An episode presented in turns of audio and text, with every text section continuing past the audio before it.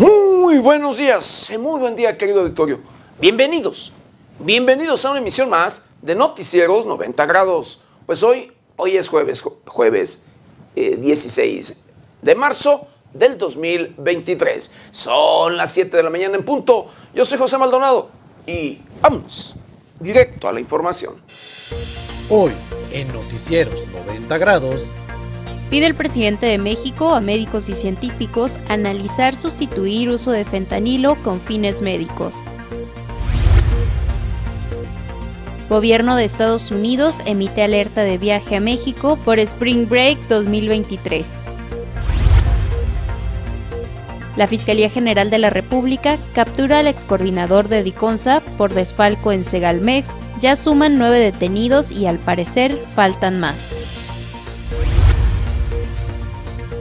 El sistema Cutzamala llega al nivel más bajo en toda su historia, el cual abastece de agua a la zona metropolitana del Valle de México.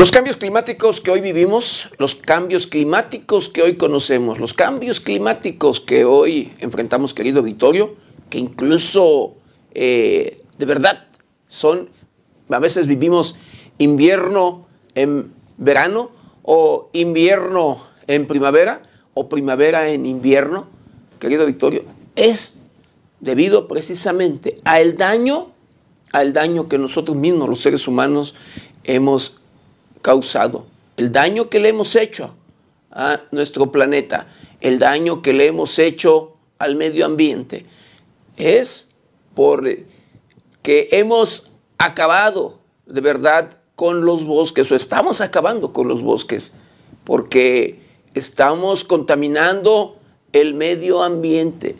Porque de una y otra manera, de verdad, querido auditorio, hacemos todo pero todo para afectar nuestra salud, para de verdad atentar con, contra nuestras vidas. Así como usted lo escucha, todo por el interés o el principal interés de enriquecerse sin siquiera, de verdad, sin siquiera pensar un poco en las consecuencias que puede traer el deforestar, el dañar de una u otra manera. Y a ello agreguémosle el tema precisamente de el narcotráfico o de la instalación de narcolaboratorios para elaborar las drogas sintéticas.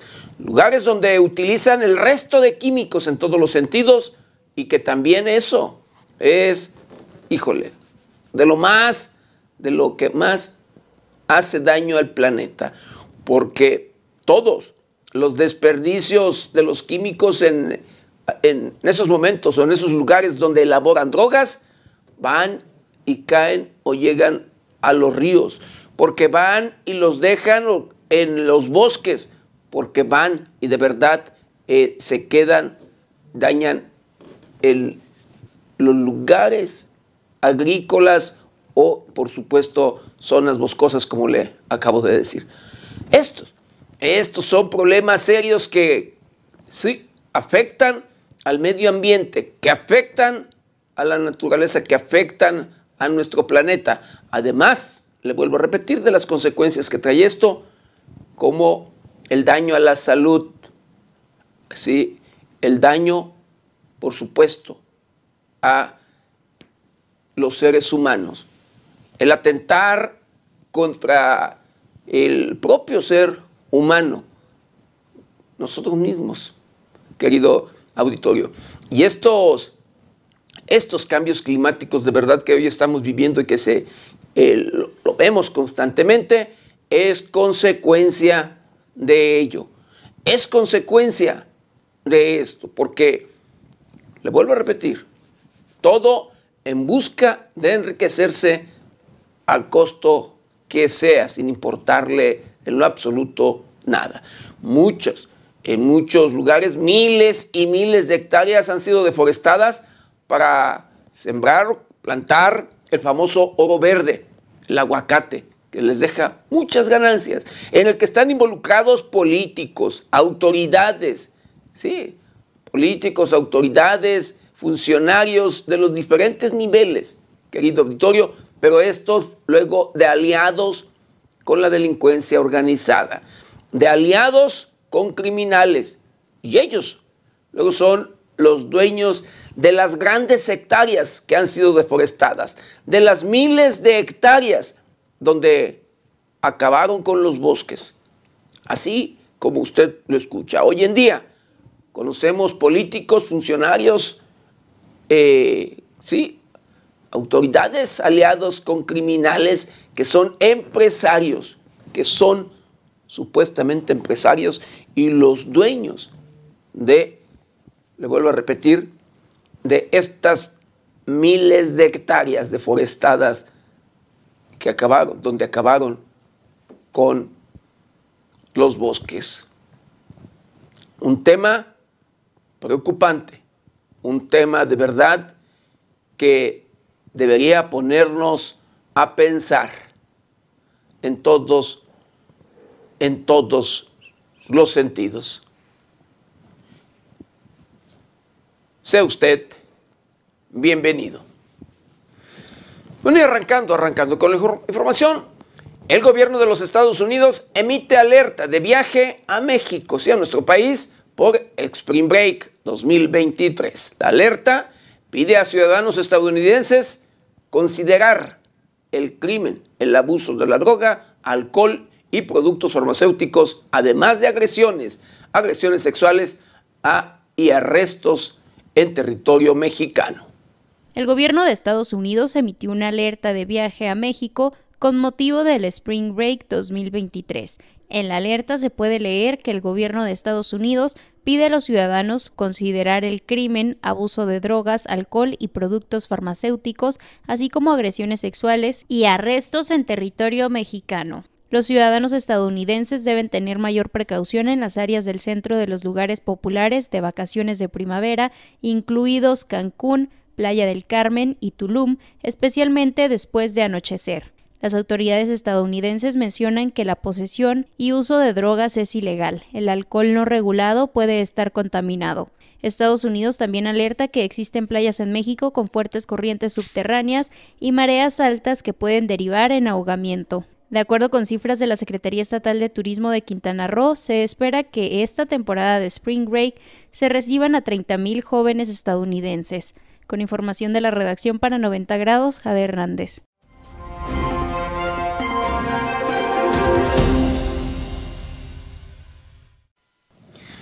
Bueno, México apela eh, sentencia de la Corte de Boston que, sí, que desechó demanda contra tráfico de armas el Gobierno de México presentó el escrito de apelación en contra de la sentencia emitido por la Corte de Distrito de Boston, Massachusetts. En esa resolución de primera instancia, el juez federal determinó que una ley de inmunidades a Estados Unidos protege a las empresas manufactureras de armas en ese país, aun cuando sus conductas causen un daño en México. En agosto del 2021, el Gobierno de México presentó una demanda civil por daños en contra de empresas que fabrican armas en Estados Unidos, por su descuido y negligencia que facilita activamente que sus armas de Estados Unidos sean traficadas a territorio mexicano.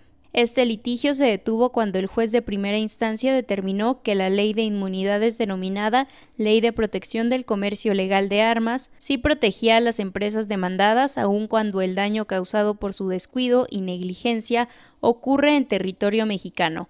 La apelación fue presentada en la Corte Federal de Apelaciones del Primer Circuito de los Estados Unidos, con sede en Boston, Massachusetts. Con este recurso, México solicita que se analice si la decisión de la Corte del Distrito de Boston se apegó a derecho, en particular lo relativo a la no aplicabilidad de las leyes de inmunidad de Estados Unidos cuando hay un uso criminal de las armas y un consiguiente daño en territorio mexicano.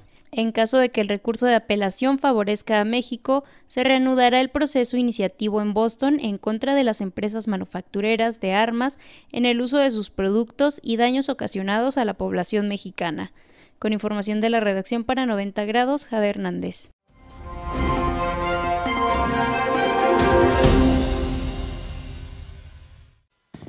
Este es un problema que se vive y se los he comentado, querido Victorio. Cuando el propio gobierno de los Estados Unidos eh, es, por un lado, el fabricante de armas, que su principal negocio es la carrera armamentista y que no les importa en lo absoluto venderle a quien sea. En Estados Unidos pueden conseguir armas cualquier persona y de verdad el tráfico es preocupante el tráfico de armas en los Estados Unidos.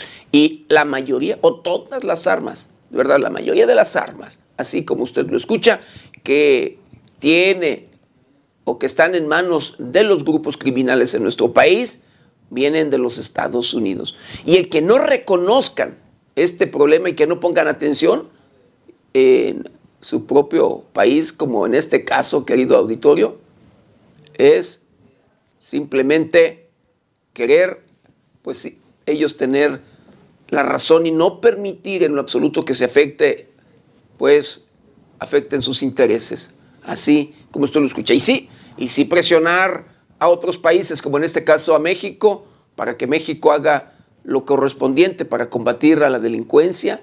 Y si no, ya están legislando, o cuando menos están pidiendo, están solicitando, están proponiendo que ¿sí? llamar terroristas a los grupos a los grupos criminales en nuestro país para poder ellos intervenir, poder ¿sí? ingresar a México, violando con ello la soberanía de México. Pero bueno, así como usted lo escucha y lo vio. Pero bueno, el presidente pide el presidente de México a médicos y científicos analizar, sustituir uso de fentanilo con fines médicos. El presidente de México, Andrés Manuel López Obrador, pidió a médicos y científicos analizar la posibilidad de sustituir el fentanilo con fines médicos por otros analgésicos. ¿Por qué comento todo esto? Porque voy a pedir a médicos y científicos mexicanos que analicen la posibilidad de que podamos sustituir el fentanil con fines médicos por otros analgésicos para dejar de usarlo. Señaló que antes se usaban otros analgésicos y aunque tenemos el control que se tenía antes sobre este, de todas formas, al estar prohibido, ya no habría ninguna posibilidad de que pudiese importarse si se logra sustituir. Es viable. Con el compromiso de que todo lo que entre de manera ilegal y por contrabando va a seguir siendo combatido. Y esto mismo, si lo hacemos en México, vamos a pedir que lo hagan en Estados Unidos. Con información de la redacción para 90 grados, Quetzali García.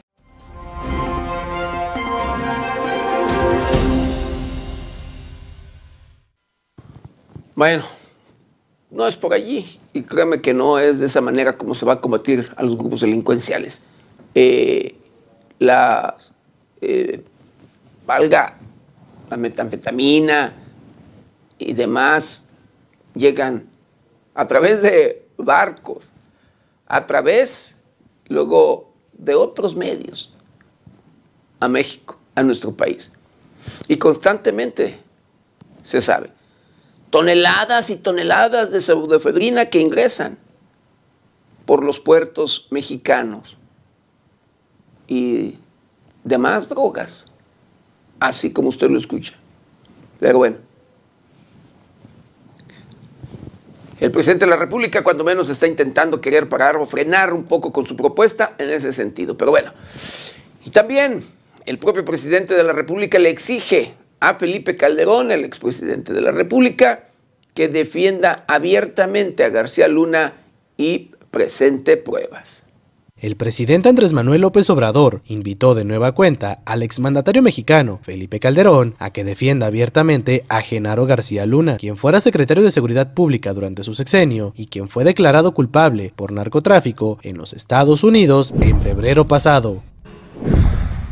Pues eh, invitar a Calderón que ya defienda abiertamente a García Luna y que presente pruebas y no le hace que se trate de los tribunales de Estados Unidos. Cuando se tiene la convicción de que está uno actuando con apego a la verdad y se lucha por una causa justa, se puede uno enfrentar a cualquier adversario.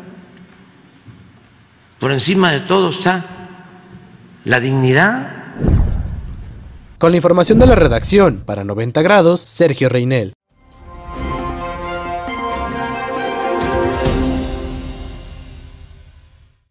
Bueno, y en otro tema, eh, la Comisión Nacional de los Derechos Humanos emite una recomendación a la Secretaría de la Defensa Nacional por abuso a una mujer y sus tres hijas menores. La Comisión Nacional de los Derechos Humanos determinó que se violentaron los derechos a la libertad, integridad y seguridad personal por retención ilegal, así como la violencia sexual a menores. Una mujer fue llevada a un camino de terracería en donde le empezaron a realizar tocamientos frente a las menores de edad y amenazándola con agredir sexualmente a su hija adolescente. La Comisión Nacional de los Derechos Humanos emitió una recomendación a la Secretaría de la Defensa Nacional por la detención arbitraria y agresiones contra una mujer y sus hijas, las cuales eran menores de edad. La información revela que al ser detenidas, la mujer comenzó a grabar a los elementos militares, por lo que comenzaron a amenazarla. Los elementos continuaron con dichas insinuaciones sexuales hasta el momento en que recibieron una llamada y se retiraron con el teléfono celular en donde se tenían las pruebas del video. Sin embargo, otras pruebas como el testimonio de una persona que vio a las víctimas, la obtención del número de uno de los vehículos, la identificación de uno de los agresores y la localización del teléfono celular dentro de uno de los batallones, se informó que miembros del batallón de infantería estuvieron involucrados. Con la información de la redacción, para 90 grados, Sergio Reinel.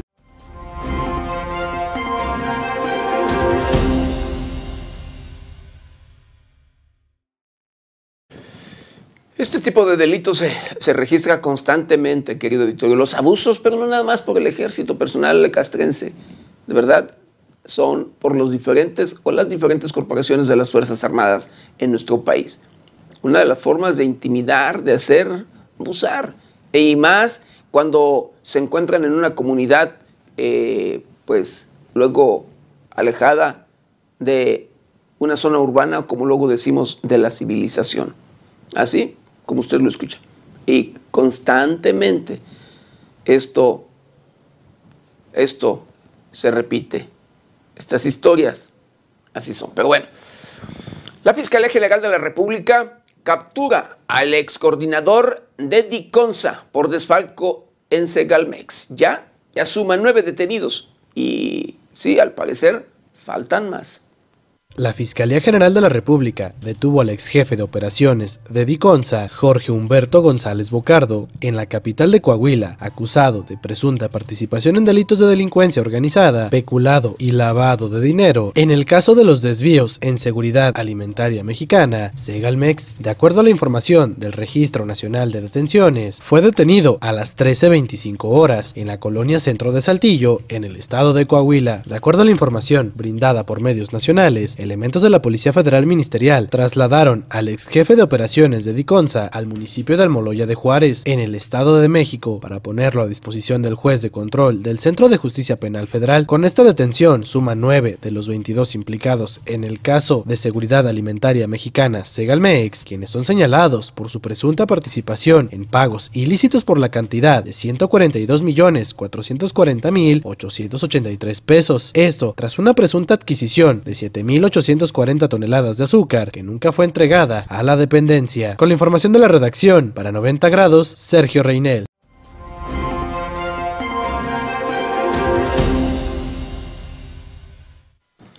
Bueno, y de acuerdo a la Comisión Nacional del Agua, el sistema Cutzamala llega al nivel más bajo de toda la historia. Así, así como usted lo escucha. El sistema que abastece, abastece de agua a la zona metropolitana del Valle de México se encuentra en el nivel más bajo de toda la historia.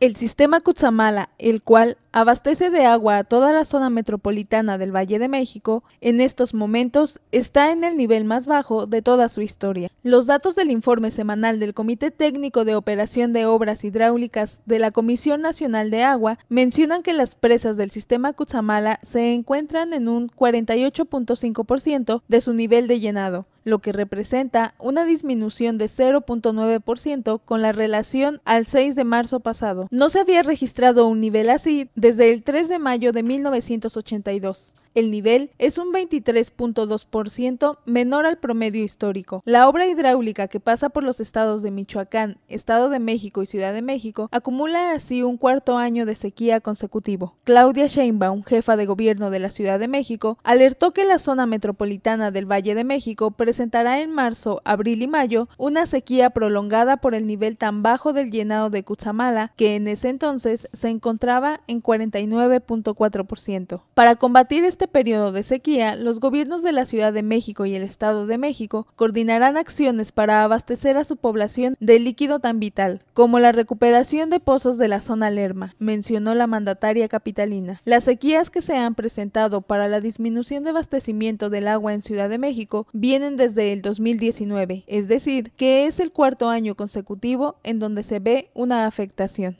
Con información de la redacción para 90 grados, Gabriela Pérez.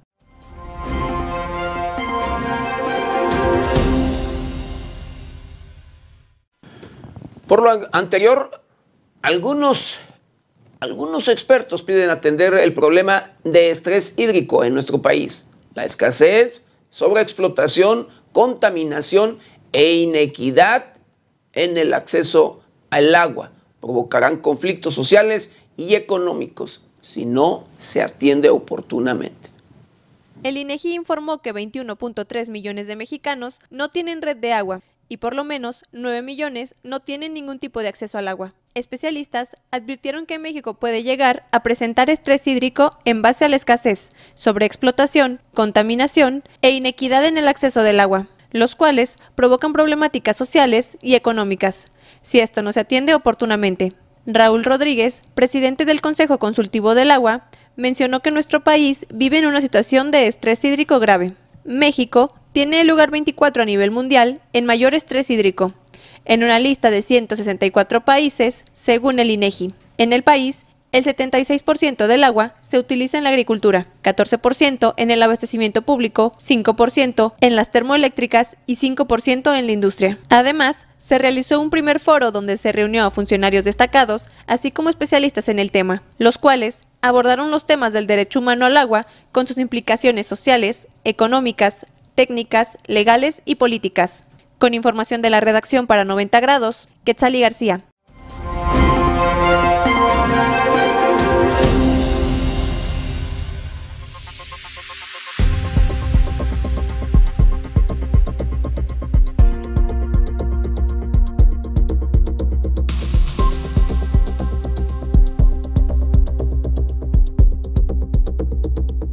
$19.2 millones de mujeres fueron sometidas en algún momento de su vida a algún tipo de intimidación, hostigamiento, acoso o abuso sexual. Por cada nueve delitos sexuales cometidos contra mujeres, hay un delito sexual cometido contra hombres. En 2018, 40.303 mujeres en México sufrieron una violación sexual. Aproximadamente 32.8% de las mujeres de entre 15 y 17 años han sufrido alguna forma de violencia sexual en el ámbito comunitario. En el marco del Día Internacional de la Eliminación de la Violencia contra las Mujeres y la campaña Únete para poner fin a la violencia contra las mujeres y las niñas, que prioriza el objetivo 5.2 de la Agenda 2030 para el Desarrollo Sostenible, la Organización de las Naciones Unidas convoca a todos los mexicanos y mexicanas a pronunciarse en contra de todas las formas de violencia sexual bajo el lema Pinta el mundo de naranja, contenamos todas las formas de violencia sexual. La violencia contra las mujeres y las niñas es una de las violaciones más graves de los derechos humanos, extendida, arraigada y tolerada en el mundo. Esta violencia es tanto causa como consecuencia de la desigualdad y la discriminación de género. A nivel global, una de cada tres mujeres han sufrido violencia física y o sexual, y en algunos países esta proporción aumenta a 7 de cada 10. La violencia sexual es una de las formas de violencia más extrema que sufren las mujeres y las niñas, y se define como cualquier acto sexual cometido en contra de la voluntad de otra persona, ya sea porque la víctima no otorgue el consentimiento o porque el consentimiento no puede ser otorgado por razones de edad, por alguna discapacidad o por algún estado de inconsciencia. A nivel nacional, 19.2 millones de mujeres fueron sometidas en algún momento de su vida a algún tipo de intimidación, hostigamiento, acoso sexual o abuso. Por cada nueve delitos sexuales cometidos contra mujeres hay un delito sexual cometido contra hombres. Asimismo, en 2018, 711.226 mujeres fueron víctimas de delitos sexuales en México, 40.303 sufrieron una violación sexual y 600.882.342 mujeres fueron víctimas de hostigamiento, manoseo, exhibicionismo o intento de violación. Todas las mujeres y las niñas están expuestas al riesgo de ser víctimas de violación sexual. Sin embargo, la intersección de diferentes características o factores contextuales como la pobreza, etnia, discapacidad, estatus migratorio, situación de desplazamiento, entre otros, aumenta su vulnerabilidad y la condiciona a enfrentar barreras adicionales para acceder a la justicia o servicios de apoyo.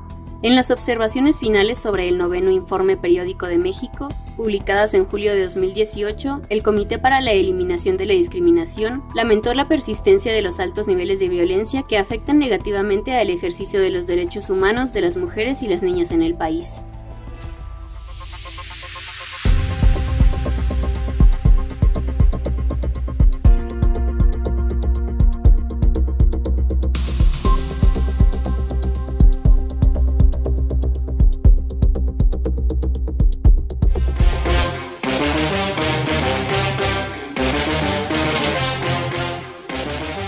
Nueve años de cárcel a Tomás Yarrington en Estados Unidos.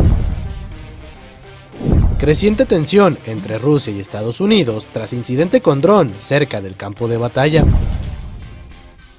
Cazas británicos y alemanes interceptan un avión ruso cerca de Estonia.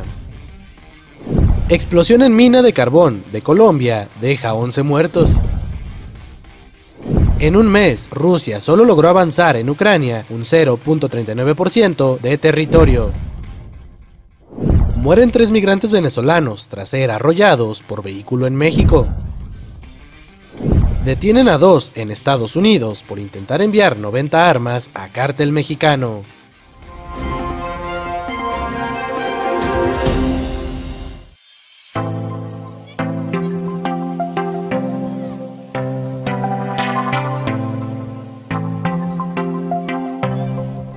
Un día como hoy, 16 de marzo, pero del año de 1863, tropas francesas se presentan en la ciudad de Puebla para atacar a las fuerzas republicanas del presidente Benito Juárez. En 1910 muere en la Ciudad de México el poeta, escritor y político Juan de Dios Pesa, fundador de la primera sociedad de autores mexicanos. El 16 de marzo de 1911 nacía en Gunzburgo, Alemania, el médico y antropólogo Joseph Mengele. Sus experimentos genéticos durante la Segunda Guerra Mundial con los prisioneros del campo de concentración de Auschwitz le valieron el apodo de El Ángel de la Muerte. Era además el encargado de seleccionar quiénes serían ejecutados en la cámara de gas.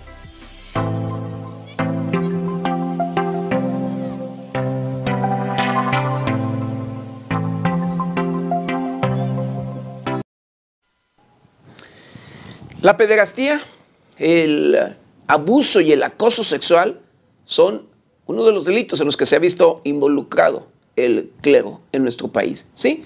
Sacerdotes que luego han sido señalados de ser quienes, pues bueno, practican el tema de la pederastía, acosan o abusan sexualmente de jovencitas o jovencitos. La diócesis de Culiacán, así en el estado de Sinaloa, suspende a cinco sacerdotes por acoso sexual.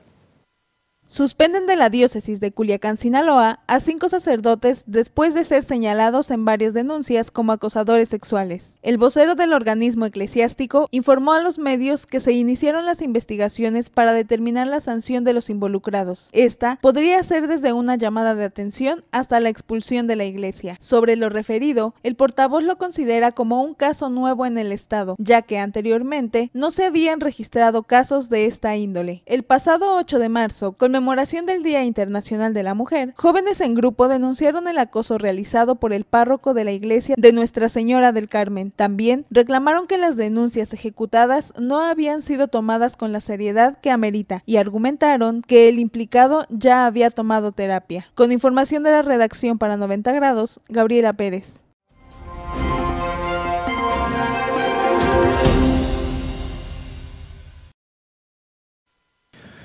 Bueno, y de acuerdo a la Comisión Nacional para Prevenir y Erradicar eh, la Violencia, eh, pues en este mismo sentido, es, dice que es necesario adoptar un protocolo contra el acoso sexual en planteles de educación media y superior. Así lo dice, ¿sí? La Comisión Nacional para Prevenir y Erradicar la Violencia contra las Mujeres en nuestro país. Ante la incidencia de presuntos casos de acoso sexual y encubrimiento por parte de las autoridades de instituciones de educación media superior y superior que se han presentado en planteles del estado de Morelos y en la Ciudad de México, la Comisión Nacional para Prevenir y Erradicar la Violencia contra las Mujeres hace una atenta invitación al Centro de Bachillerato Tecnológico Industrial y de Servicios, a la Universidad Nacional Autónoma de México y a la Universidad Autónoma Metropolitana para que adopten el protocolo para la prevención atención y sanción del hostigamiento sexual y acoso sexual. Es necesario mencionar que el hostigamiento y el acoso sexual son conductas que laceran gravemente la dignidad de las personas, siendo las mujeres las más afectadas por estas formas de violencia. Asimismo, la ley es clara cuando indica que las entidades federativas en función de sus atribuciones establecerán las políticas públicas que garanticen el derecho de las mujeres a una vida libre de violencia en sus relaciones laborales y o de docencia. Fortalecerán el marco penal y civil para asegurar la sanción a quienes hostigan y acosan, promoverán y difundirán en la sociedad que el hostigamiento sexual y el acoso sexual son delitos, y diseñarán programas que brinden servicios reeducativos integrales para víctimas y agresor. Además, las tres órdenes de gobierno deberán reivindicar la dignidad de las mujeres en todos los ámbitos de la vida, entre otras tendencias a velar por los derechos de las víctimas de estas conductas. Con información de la redacción para 90 grados, Gabriela Pérez.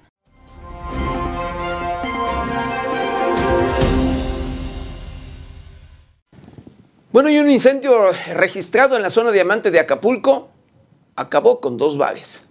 En Acapulco Guerrero, negocios de Punta Diamante ubicados en el municipio fueron consumidos por el fuego. Solo hubo pérdidas materiales y al momento no se sabe las causas del incendio. Servicios de emergencia fueron alertados por el incendio registrado sobre el Boulevard de las Naciones del estado de Guerrero. Bomberos arribaron al lugar y encontraron que dos bares estaban envueltos en llamas. Los reportes señalan que luego de una hora de labores el fuego fue extinguido, pero ambos establecimientos fueron declarados pérdida total. Cabe señalar que las autoridades indican que hasta el momento se desconoce el motivo del incendio en los bares Michulita y Bola 8. Con información de la redacción para 90 grados, Jade Hernández.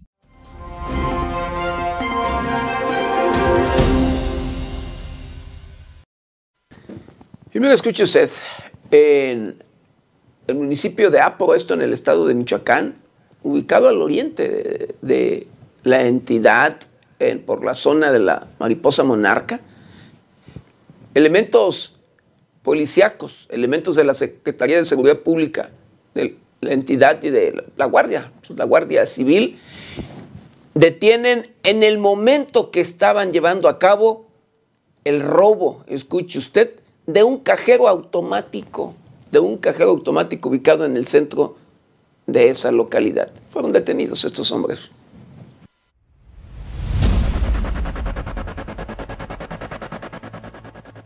En flagrancia del delito fueron detenidos tres sujetos quienes presuntamente intentaban robar un cajero automático en este municipio de Aporo, Michoacán. Sobre el particular se informó que los agentes de la Guardia Civil realizaban patrullajes de prevención del delito y vigilancia en la zona centro de esta demarcación. En un momento determinado se percataron de que en las inmediaciones de un centro bancario uno de estos aparatos se encontraba cubierto con tablas de madera de triplay, por lo que se aproximaron para efectuar una inspección. En el lugar localizaron a tres hombres quienes con herramienta y sopletes intentaban sustraer dinero de este cajero automático, motivo por el cual detuvieron a los ahora indiciados para ponerlos a disposición de las autoridades competentes, a fin de llevar a cabo las diligencias pertinentes. Con información de la redacción para 90 grados, Jade Hernández.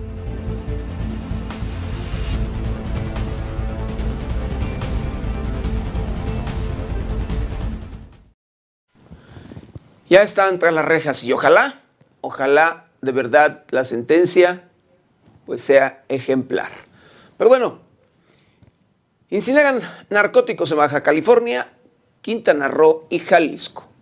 La Secretaría de la Defensa Nacional informó que del 9 al 12 de marzo del presente año, personal del Ejército Mexicano en coordinación con la Fiscalía General de la República realizaron la incineración de narcóticos en los estados de Baja California, Quintana Roo y Jalisco. Las ceremonias se realizaron en cumplimiento al programa de destrucción de narcóticos y a lo dispuesto en el Código Nacional de Procedimientos Penales, el cual prevé la destrucción de drogas aseguradas y objetos que son instrumentos de delito, realizándose de la siguiente forma. Aguaje de la Tuna, Baja California, 9.528.82 kilogramos de marihuana, 5.433.27 kilogramos de diversas drogas, 0.55 litros de sustancias psicotrópicas, 671 pastillas psicotrópicas.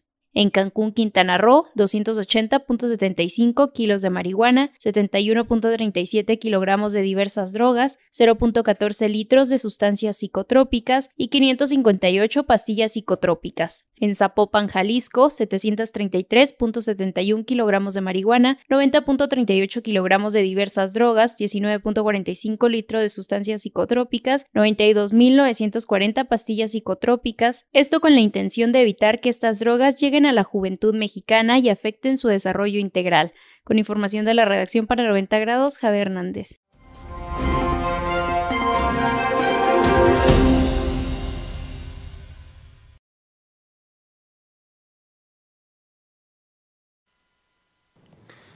Bueno, la Fiscalía General de la República aseguró, escuche usted, 62 kilos ¿sí? y 384 mil pastillas de fentanilo. Esto en Tijuana, Baja California.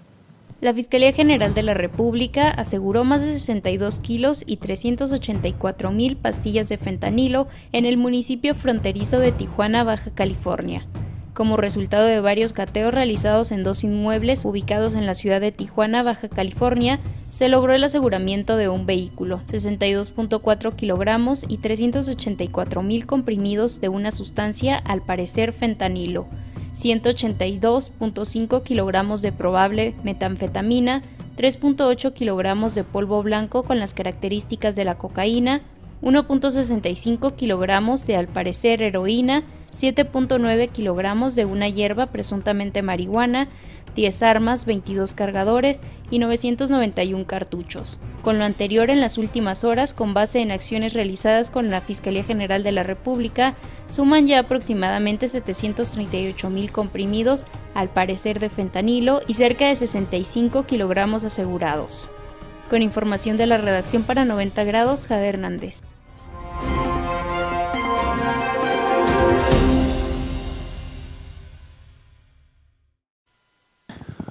Bueno, y la delincuencia hace de todo. La delincuencia en todos los sentidos, pues, comete de los diferentes delitos, entre ellos el robo de mercancías en carreteras. ¿Sí? En este caso, recuperan un tractocamión robado con tubos de acero en el estado de Guanajuato.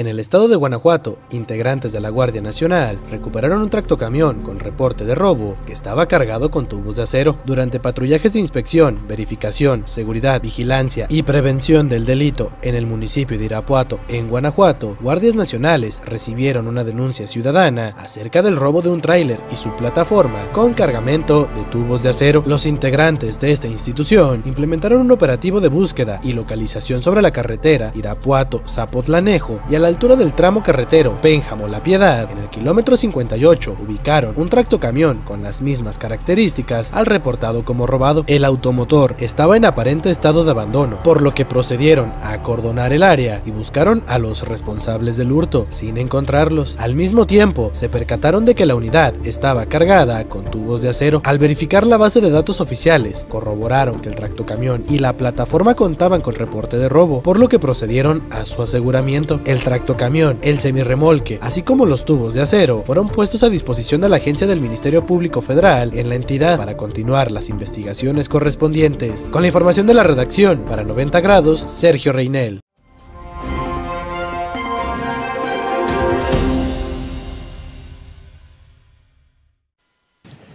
Sujetos desconocidos saquean un motel, Motel Nueva Castilla, y la Fiscalía de Nuevo León ya hace cateo. Medios locales del estado de Nuevo León informaron que sujetos no identificados entraron al motel Nueva Castilla, donde fue encontrada la joven Devani Escobar hace casi un año. La Fiscalía del estado de Nuevo León realizó un nuevo cateo en las instalaciones del motel debido al saqueo. Los sujetos no identificados se llevaron colchones y algunos electrónicos, todo a pesar de que las instalaciones cuentan con vigilancia exterior. De acuerdo con las investigaciones, los sujetos habrían hecho un boquete atrás del motel, permitiéndoles llevarse los objetos del sitio. Hasta el momento, las autoridades no han informado si hay algún detenido. Con la información de la redacción, para 90 grados, Sergio Reinel.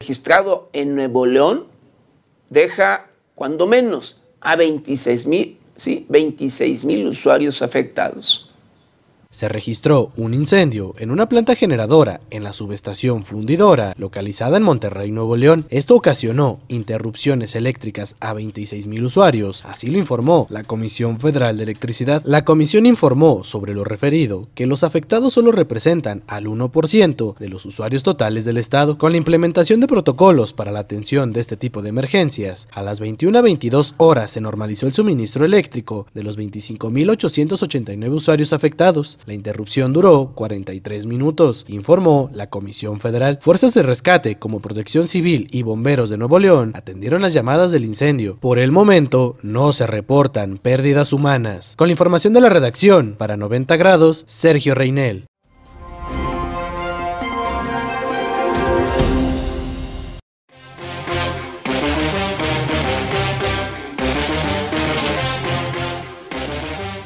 Escasez de agua en México debe ser asunto de interés nacional. Consejo Consultivo del Agua. Amparan al lesionado por colapso de la línea 12 del metro para recibir atención médica. Tribunal Electoral del Poder Judicial de la Federación deja fuera a Carla Humphrey de contienda por la presidencia del Instituto Nacional Electoral. Críticas de Estados Unidos sobre fentanilo son una ingratitud. Marcelo Ebrard aseguran más de una tonelada de drogas en Tijuana. Fiscalía de Nuevo León catea motel Nueva Castilla tras saqueo. México registró en la última semana 21.047 contagios y 141 decesos por COVID-19.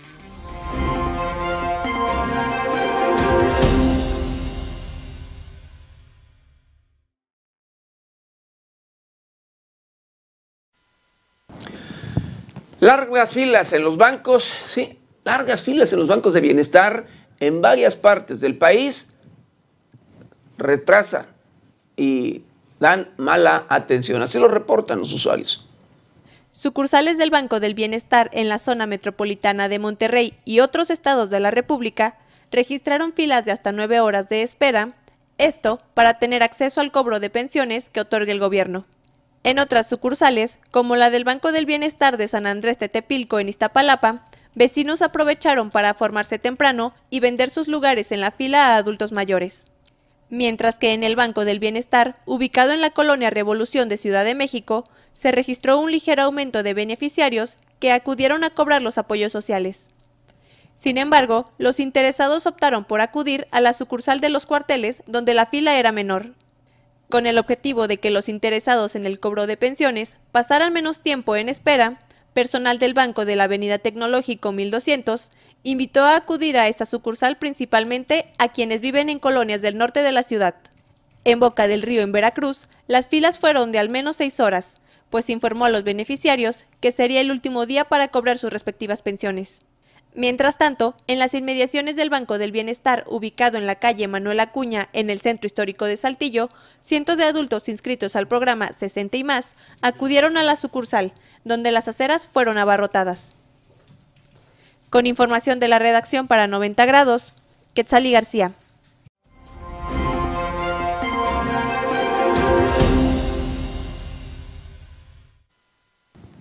Bueno, Delgado, presidente de Morena, pues dice que con la sinceridad mostrada por eh, Marco Cortés, dirigente del Partido Acción Nacional, pues sí, refuerza la petición de su partido, que le hizo al Instituto Nacional Electoral para que le retiren el registro a su Acción Nacional.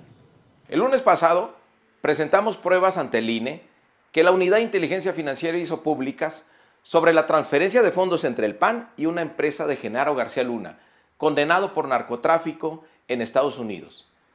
El día de ayer, Marco Cortés, el líder de esta organización, en un acto de sinceridad, confesó que efectivamente hubo esta relación financiera, lo cual le facilita la chamba al INE para demostrar que el PAN es parte de la trama para lavar millones de dólares de narcotráfico que encabezaba García Luna. Aquí la confesión de Marco Cortés? Fue solamente esa, ese, ese contrato de prestación de servicios para temas este, de, de personal y, y puntos. Por eso, no es de extrañarse que Felipe Calderón ahora ya no solo quiere convencernos de que fue el presidente más despistado de la historia, sino que ahora pretende desacreditar el juicio llevado por la justicia de los Estados Unidos. Vean lo que dijo Calderón. Yo en lo personal tengo muchas dudas del veredicto. Ya hay pruebas suficientes de que el PAN no es más un partido político, sino una organización criminal y debe perder su registro como lo hemos solicitado.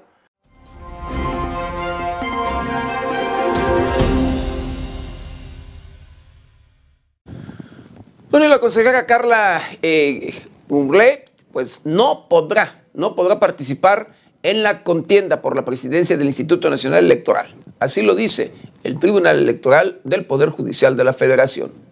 El Tribunal Electoral del Poder Judicial de la Federación confirmó la decisión del Comité Técnico de Evaluación de la Cámara de Diputados y dejó fuera a la consejera electoral Carla Humphrey de la contienda por la presidencia del Instituto Nacional Electoral. Los planteamientos de la consejera actora son infundados, ya que la prohibición de reelección prevista en la Constitución General impide que una persona en funciones de consejera electoral del INE pueda aspirar a otro cargo del Consejo General de ese instituto, incluyendo la presidencia señaló el Tribunal Electoral en el documento de sentencia. Asimismo, el proyecto realizado por el magistrado presidente Reyes Rodríguez Mondragón fue evaluado por cuatro votos a favor y uno en contra, con la ausencia de la magistrada Janine Otálora y el magistrado Felipe Fuentes. Cabe señalar que el pasado 3 de marzo, el Comité Técnico de Evaluación de la Cámara de Diputados eliminó de la contienda por la presidencia del INE a la actual consejera electoral Carla Humphrey. Con información de la redacción para 90 grados, Gabriela Pérez.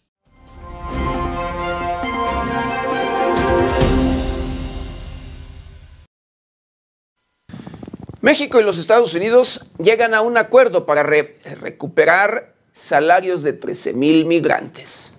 Se estima que los mexicanos que están o estuvieron en Estados Unidos se les deben 6.5 millones de dólares. México y Estados Unidos firmaron un acuerdo para que los migrantes mexicanos que llegaron a trabajar ahí o que están trabajando en aquel país puedan recuperar salarios que no les han sido pagados o que estaban adeudados cuando trabajaron en dicho país o bien a los que aún están trabajando y los tienen sin algún salario. En dicho acuerdo se establece que la Agencia de Horas y Salarios del Departamento de Trabajo de Estados Unidos proporcionará a la Unidad de Trabajo Digno de la Secretaría del Trabajo y Previsión Social una lista con todos los nombres de los trabajadores mexicanos a los que se les adeuda salario y horas extra. Asimismo, mencionó que la finalidad de este acuerdo es resarcir los derechos laborales de miles de mexicanas y mexicanos que recibieron un salario menor a legalmente establecido por parte de sus empleadores en Estados Unidos. Para lograr esto, mencionó la dependencia mexicana se intercambiará información con el gobierno de Estados Unidos y así localizar a estos trabajadores en territorio mexicano e invitarlos a acercarse a la Secretaría del Trabajo y Previsión Social para que reciban su pago. Con la información de la redacción, para 90 grados, Sergio Reinel.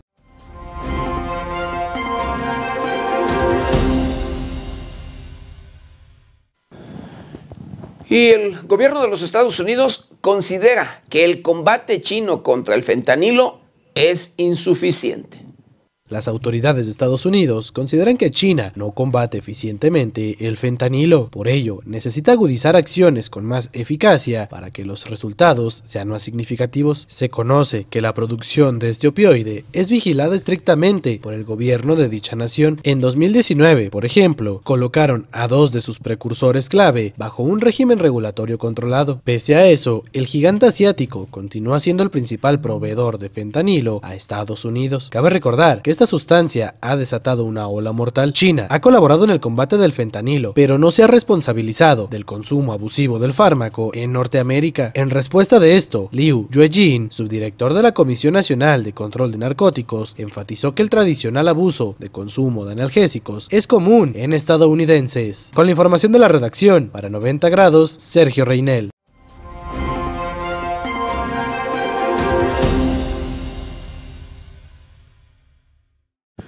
Bueno, en los Estados Unidos, en el estacionamiento, escuche usted, del Pentágono, ¿sí? Encuentran a un militar muerto. Un elemento del servicio militar estadounidense es encontrado muerto dentro de un vehículo estacionado enfrente del Pentágono. El Departamento de Defensa de los Estados Unidos informó que oficiales de la Policía del Pentágono acudieron a una llamada de emergencia cuando alguien encontró el cuerpo del miembro de servicio militar en el vehículo. Fue aproximadamente a las 3.30 horas. El Centro de Operaciones del Pentágono recibió una llamada solicitando un control de bienestar de un miembro del servicio militar. Hasta el momento, el Pentágono no ha ofrecido detalles adicionales sobre la identidad del individuo o la causa de su muerte. Con información de la redacción para 90 grados, Quetzali García.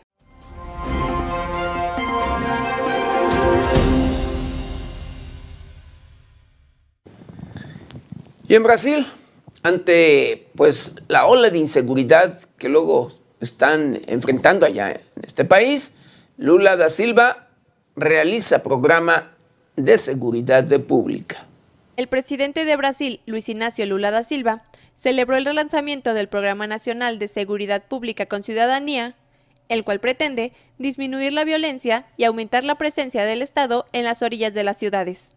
Dichas medidas fueron tomadas luego de que se produjeron ataques violentos en el noreste del país brasileño, donde la región ha sufrido de tiroteos e incendios en al menos 20 ciudades, situación que preocupó al actual presidente. El plan empleado por Lula ya habría sido impuesto por él en su mandato anterior al frente de Brasil en 2007 y lo retomará en la búsqueda de desmarcarse de la estrategia adoptada por su antecesor, Jair Bolsonaro, quien fomentó el uso de armas entre la población civil así como una política de mano dura contra el crimen organizado. El PRONAZI II busca actuar socialmente en las zonas más marginadas del país brasileño, con la intención de erradicar situaciones de violencia que a veces incluye a las propias autoridades policíacas que coadyuvan a ella. Con información de la redacción para 90 grados, Quetzali García.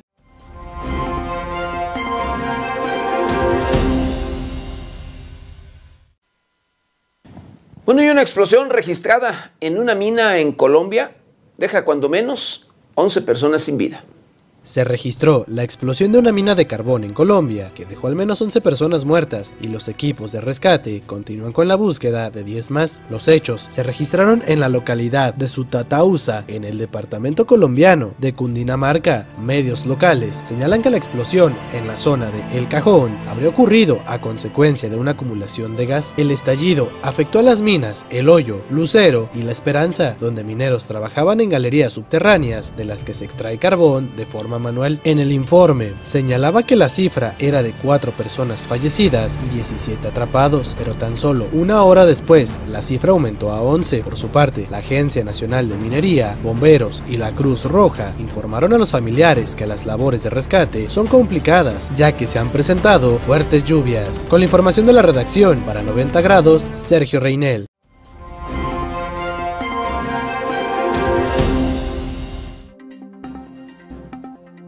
Gobierno de Biden pide a Andrés Manuel López Obrador respetar soberanía de Estados Unidos tras amago a legisladores republicanos.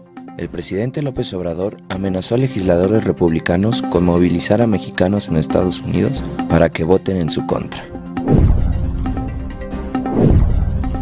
Choque de dos unidades del Metrobús deja cinco heridos. Sobre choque de dos unidades del Metrobús se confirmó que se produjo debido a las condiciones climatológicas. Estados Unidos contradice a Andrés Manuel López Obrador. México sí produce fentanilo.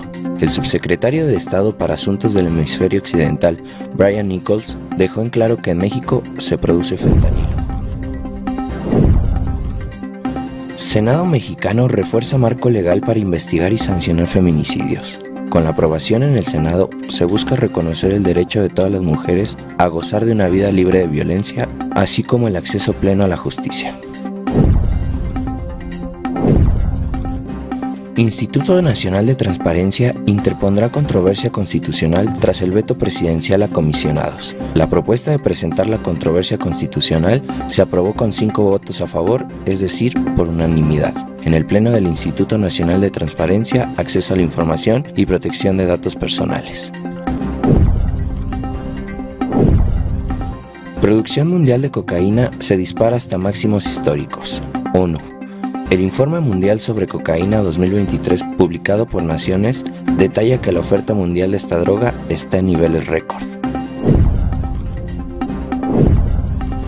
Apagón masivo en la Ciudad de México. Cerca de 270.000 personas se quedaron sin luz, de acuerdo con la Comisión Federal de Electricidad. La Comisión Federal de Electricidad aseguró que gracias a la rápida reacción de sus trabajadores se logró la restauración del servicio.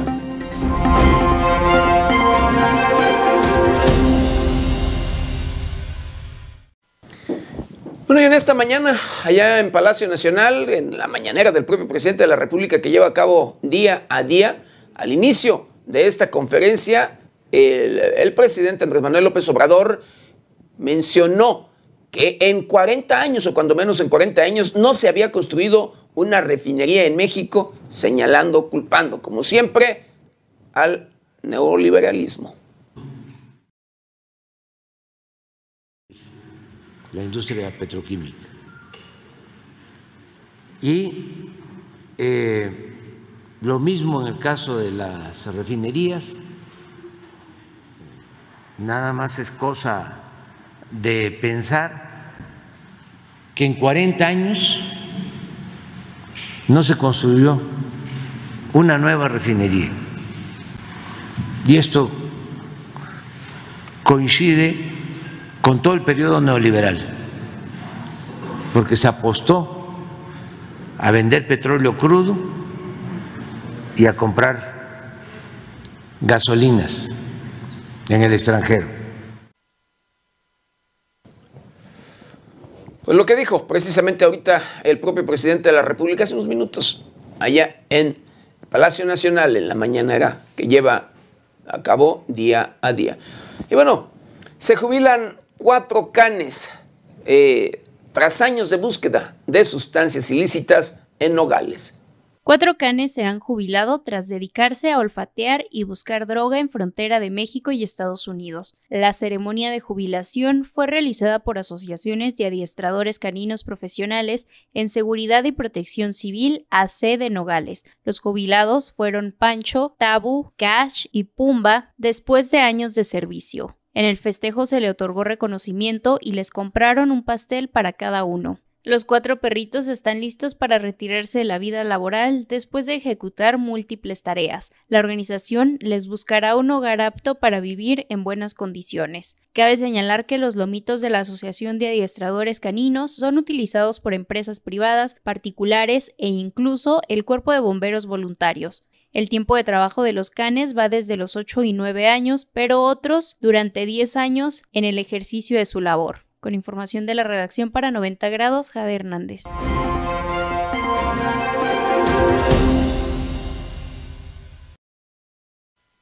Y bueno, escuche usted, parte de estos desfalcos, de estos robos, de, híjole, no sé cómo decirle de verdad, eh, que llevó a cabo Silvano Aureoles Conejo en su administración. Los miles y miles de millones que justificó o que se llevó, que se robó, que del legario del de, estado de Michoacán. Entre ellos fue, ya se lo hemos comentado con anterioridad, eh, esto registrado en la edificación de cuarteles, de cuarteles para la policía en el estado de Michoacán. Cuarteles que hicieron, pues, valga, eh, pues luego de plástico o cuarteles que hicieron de verdad, que no tienen ninguna garantía en un determinado momento de seguridad para el propio personal que allí, allí luego pues albergan. Así como usted lo escucha. Eso sí, cuentan con un lugar de alta seguridad blindado exclusivo para cuando el propio titular del Ejecutivo, en ese caso, en ese entonces, Silvano Gómez Conejo, tuviera la necesidad de quedarse por aquellos lugares dependiendo de la zona del lugar. Sí, un lugar blindado, exclusivo, alta seguridad para él. Pero bueno, estos cuarteles se están cayendo a pedazos. Apenas, apenas se construyeron. Y de allí se han justificado, se, se justificaron miles de millones de pesos, escuche usted, para su edificación. Pero además de ello, hicieron otra, una tranza en este mismo tema. Eh, compraron los predios, los terrenos y los estuvieron metiendo como si los estuvieran rentando, arrendando. Así, en los últimos días, prácticamente en las últimas horas de la administración de Silvano Aguirre Conejo, aparecieron esos contratos de arrendamiento también por miles de millones de pesos. Así como usted lo escucha. Los habían comprado pero hicieron de manera ficticia contratos de arrendamiento. Y, bueno, miles de millones de pesos en esta tranza. Se caen a pedazos los cuarteles de Silvano Aureoles Conejo, que gastó, cuando menos o más, de 5 mil millones en las instalaciones de plástico para la tropa y habitaciones blindadas para él.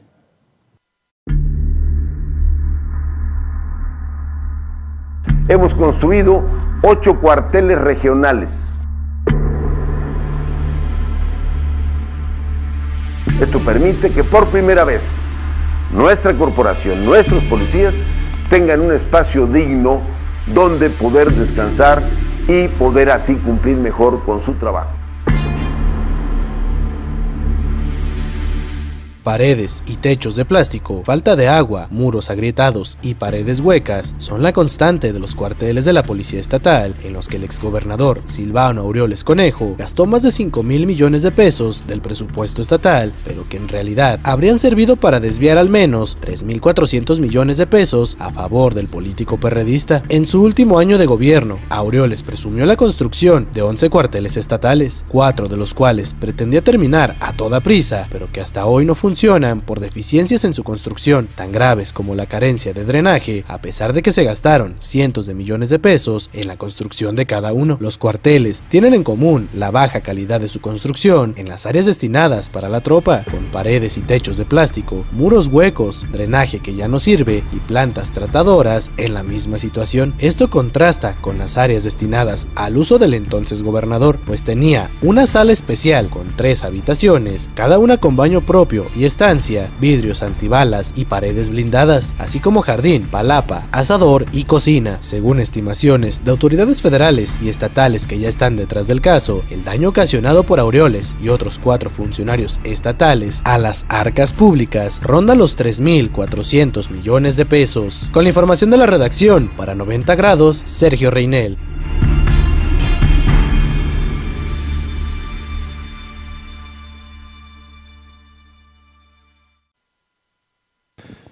Inseguridad en Michoacán no afectará la influencia turística para Semana Santa. Así lo dice el secretario de, de Turismo del Estado de Michoacán, Roberto Monroy.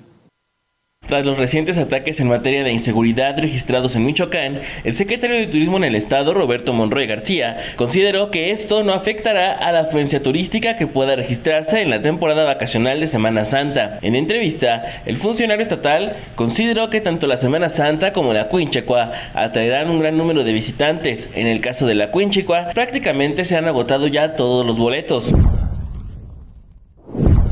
En Semana Santa siempre Michoacán es un destino que la gente le gusta por las procesiones, por las expresiones culturales, por los destinos que tiene Michoacán, las distintas regiones que tiene, entonces creo que va a ser una gran Semana Santa.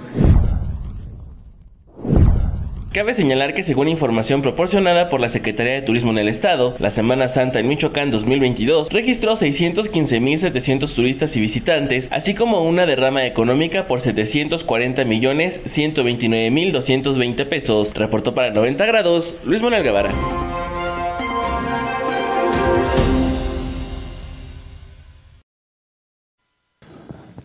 Bueno, y precisamente Michoacán será sede del Congreso de Mujeres Empresarias de México. El estado de Michoacán será sede de la edición número 20 del Congreso Nacional de la Asociación Mexicana de Mujeres Empresarias. Se espera una asistencia de más de 500 mujeres de todo el país, informó María Antonieta López Fernández, presidenta de la asociación en Morelia. En conferencia de prensa, López Fernández comentó que a lo largo de sus 55 años de historia, dicha asociación ha logrado agrupar a más de 5.000 mujeres de distintas ramas empresariales, principalmente del área de servicios tomando como referencia las estadísticas de Amexme Nacional, podemos decir que alrededor del 50% de las empresarias están en el sector servicios. Pueden ser temas de escuelas eh, que tienen presencia en dos o tres estados quizá, o eh, cuatro o cinco planteles, son escuelas medianas o grandes. Tenemos empresarias de la micro, pequeña y mediana empresa y algunas de la grande. ¿no? Entonces, sí, la mitad serán del, del sector servicios seguramente, tenemos en la industria alrededor del 15 al 18% y puede ser producción de alimentos o de productos para, para venta a otros negocios. ¿no? Tenemos evidentemente también muchas empresarias en el turismo, que pueden ser alrededor del 12 al 15%, y el resto están un poco distribuidas en todos los otros sectores eh, de la economía. Roberto Monroy García, secretario de Turismo en Michoacán, señaló que eventos como este enmarcan el esfuerzo de las mujeres en el desarrollo económico, además de atraer posibilidades de inversión al Estado. Asimismo, puntualizó que este tipo de eventos colocan a Michoacán como un destino importante para el turismo de negocios. Este evento tiene como propósito forjar lazos de trabajo y alianzas con otras mujeres empresarias de distintas partes de la República. Se realizará del 24 al 26 de mayo. Se esperan más de 500 empresarias de las distintas conferencias a realizarse en el Centro de Convenciones y exposiciones de Morelia, además de contar con la presencia de los pueblos mágicos del estado para fomentar el turismo a Michoacán. En esta edición se realizarán distintas ponencias y conferencias, entre ellas la conferencia magistral que impartirá la periodista Adela Micha, así como un panel de turismo en el que participarán distintas personalidades, entre ellas el secretario de Turismo en Michoacán. Reportó para 90 grados Luis Manuel Guevara.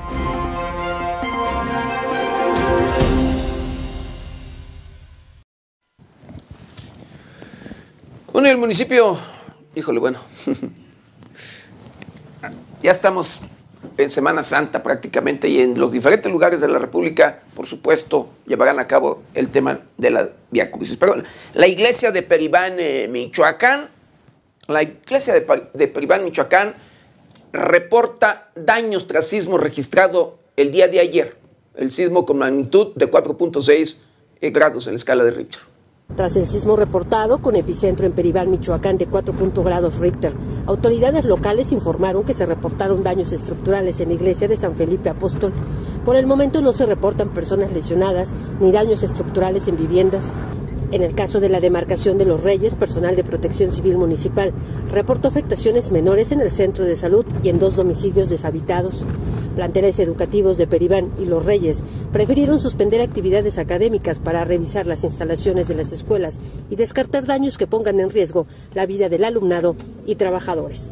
Informó para 90 grados Amanda Bautista Rodríguez.